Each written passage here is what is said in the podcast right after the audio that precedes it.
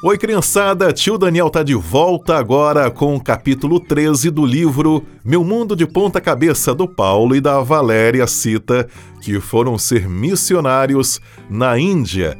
O livro aqui, que já está na parte final, página 99, é contado em primeira pessoa. Eles mesmo que contam a história, tá bom? Então vamos ao capítulo 13: Aventuras fora dos portões Aprendendo para ensinar nós ensinamos às crianças que cada uma delas era um missionário. Todo missionário é um soldado de Jesus e todo soldado precisa de treinamento. Por isso começamos a treiná-los para que, mesmo depois de nossa ida, eles pudessem ajudar e ensinar outras pessoas. Eles levavam a sério e aprendiam tudo muito rápido. Tivemos aulas de culinária, artes, computação, matemática, flauta, violão, tricô eles também já tinham habilidade em várias outras áreas, como elétrica, marcenaria e cultivo de vegetais.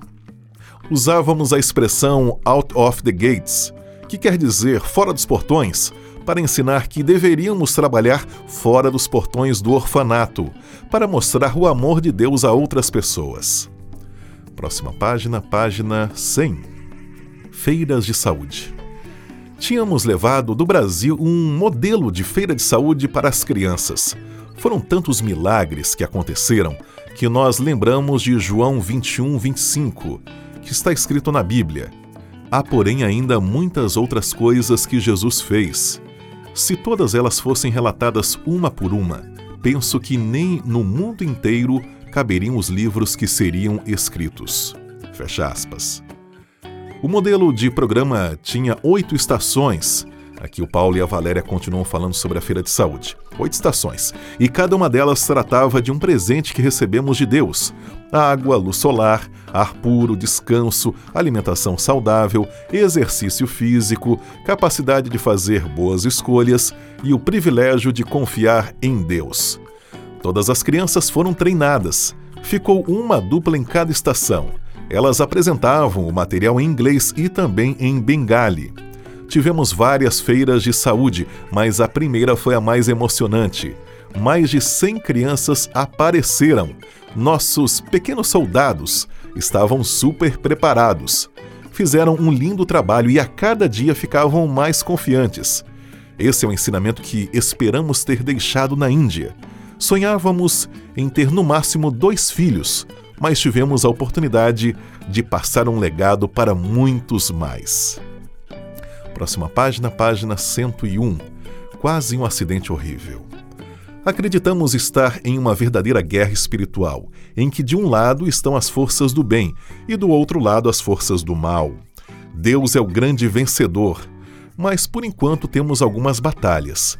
Quando começamos a trabalhar com as crianças fora dos portões do orfanato, as forças do mal não ficaram felizes. Poucos dias depois que fizemos a feira de saúde, três meninos quase morreram afogados. Um dos trabalhadores do orfanato deixou o portão de trás aberto e os meninos saíram. Foram brincar perto de um lago até que um deles escorregou. O outro, tentando ajudá-lo, também caiu, e o terceiro, o menor de todos, conseguiu resgatar os outros dois. Quando eles foram à nossa casa e nos contaram a história, explicamos que com certeza um anjo os havia resgatado. Seria impossível o menorzinho ter forças para salvar os outros dois maiores.